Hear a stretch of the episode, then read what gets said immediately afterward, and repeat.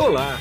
Você vai ouvir agora um episódio do podcast Vida Moderna para ficar atualizado com o que existe de mais moderno e deixa a vida mais interessante.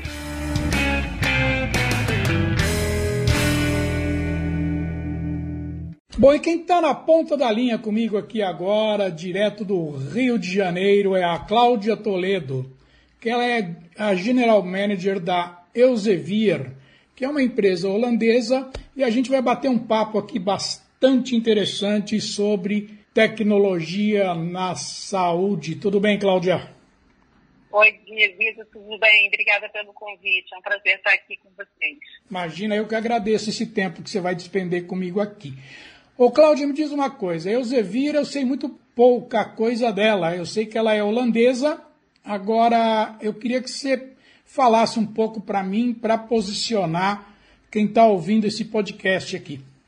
Tá, Elzevira é uma empresa holandesa. Ela vem de 1500, era de uma família chamada Elsevier e ela foi vendida em 1800 e alguma coisa por conta de falta de herdeiros para dar continuidade ao negócio. Foi quando a gente adquiriu essa empresa e a gente deu continuidade ao trabalho. Primeiramente era livro, que a, publicava Júlio Verne, Galileu na, na, original, e aí depois a gente foi é, entendendo a necessidade de consumo diferente a cada tempo que passava e a gente foi migrando as formas de entrega desse conhecimento através dos tempos. Hoje é o segundo maior grupo de informação do mundo é, e a gente, para poder estar no segundo maior grupo de informação do mundo, a gente aprendeu muito. Começamos a publicar jornais, vinha informação mais rápido, depois migramos para publicar esses jornais em online, em plataformas, www na nuvem.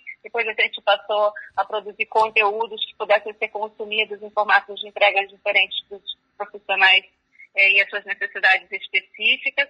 E hoje a gente tem, dentro do Brasil, a gente tem a maior variedade de conteúdos na área da saúde para todas as etapas da jornada do paciente. É um orgulho, é uma, é uma empresa brilhante que está sempre olhando adiante em relação ao conteúdo que as pessoas precisam, mas também a tecnologia que esse conteúdo precisa estar inserido para chegar mais rápido e mais seguro. Exatamente. Então, você diria que ela é uma empresa de conteúdo, então, para o mercado de saúde e científico, é isso?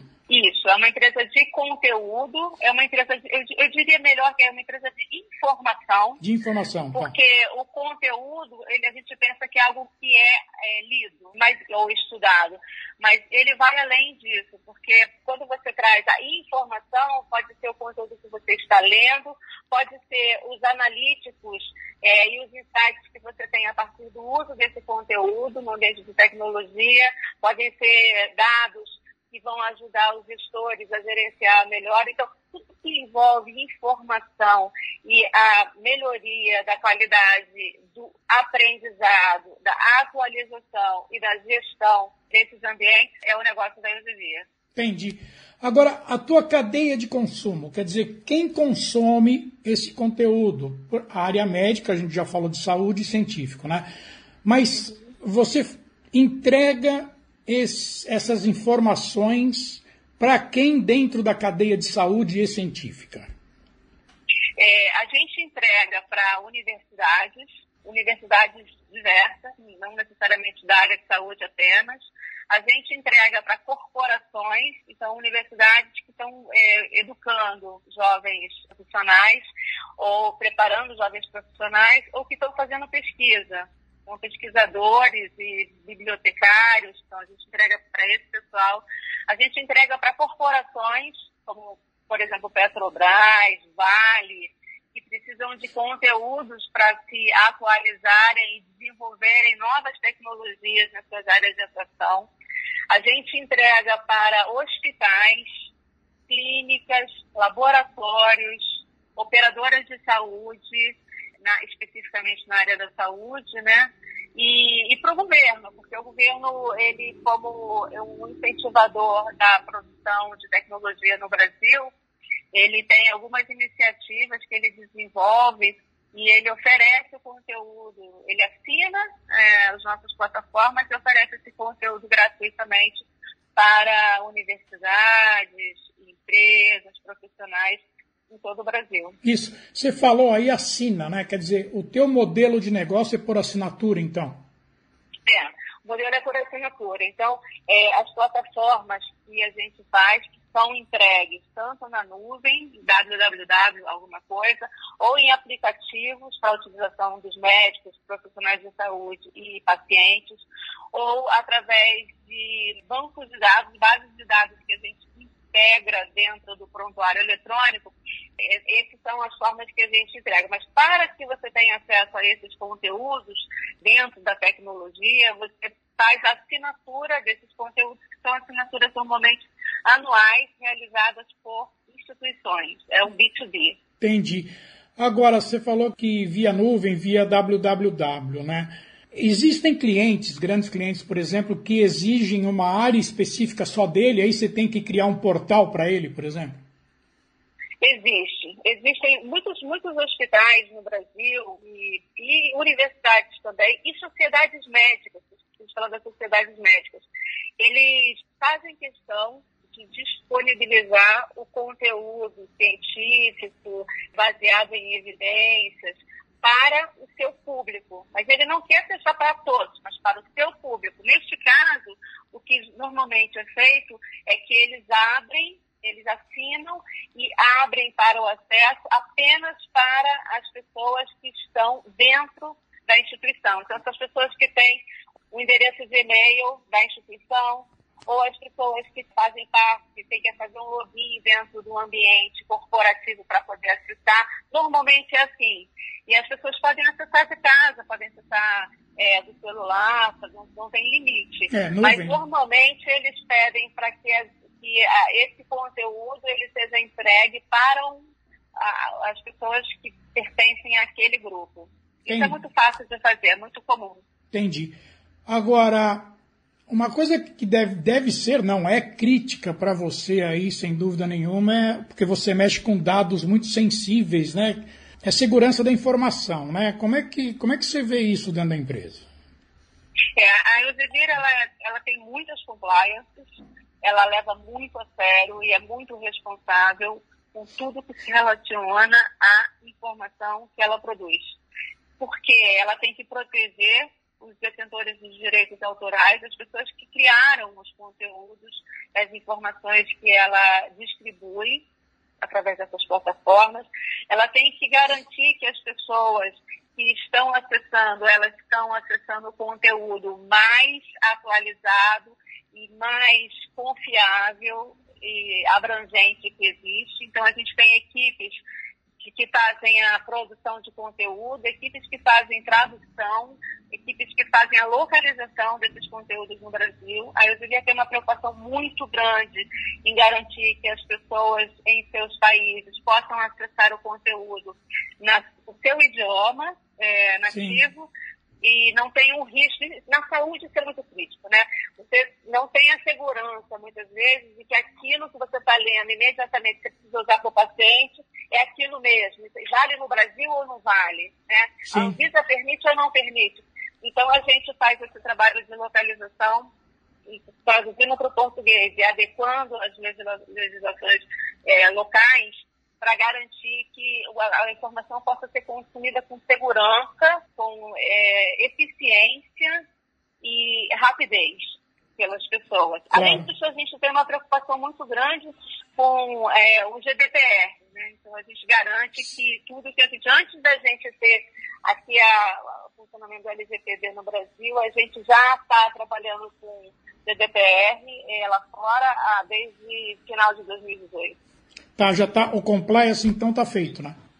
O compliance está feito. Independente de cada localização, a gente segue necessariamente o GDPR. E aqui no Brasil, quando a LGPD entrar, a gente vai seguir também a LGPD. Mas independente de já estar tá ou não estar tá no ar, a gente já, já segue o GDPR. Claro, porque é crucial para vocês, né?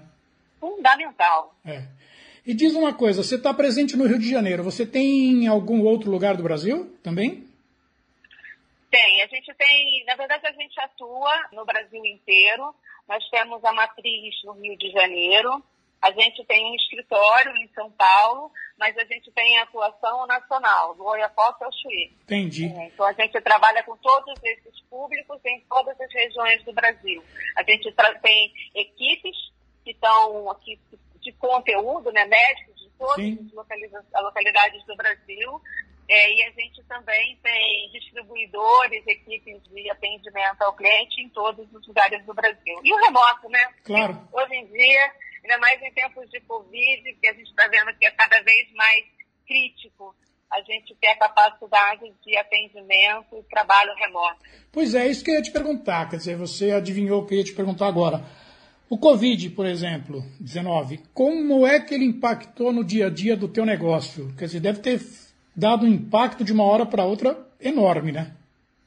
É, a gente teve que fazer todo uma, um plano de, de criação de conteúdos, de informações e seleção de conteúdos para poder suportar, apoiar os profissionais da área de saúde e os pacientes é, com mais rápido possível com a informação e isso tem que estar muito atualizado, porque a todo momento vem algo novo, né? Então a gente tem é, hoje dentro da empresa tem comitês que trabalham exclusivamente focados em conteúdos para informações para o Covid. Sim. A gente distribuiu em vários canais conteúdos gratuitos para as pessoas, então está disponível para ajudar é uma visão que a gente tem da nossa responsabilidade social.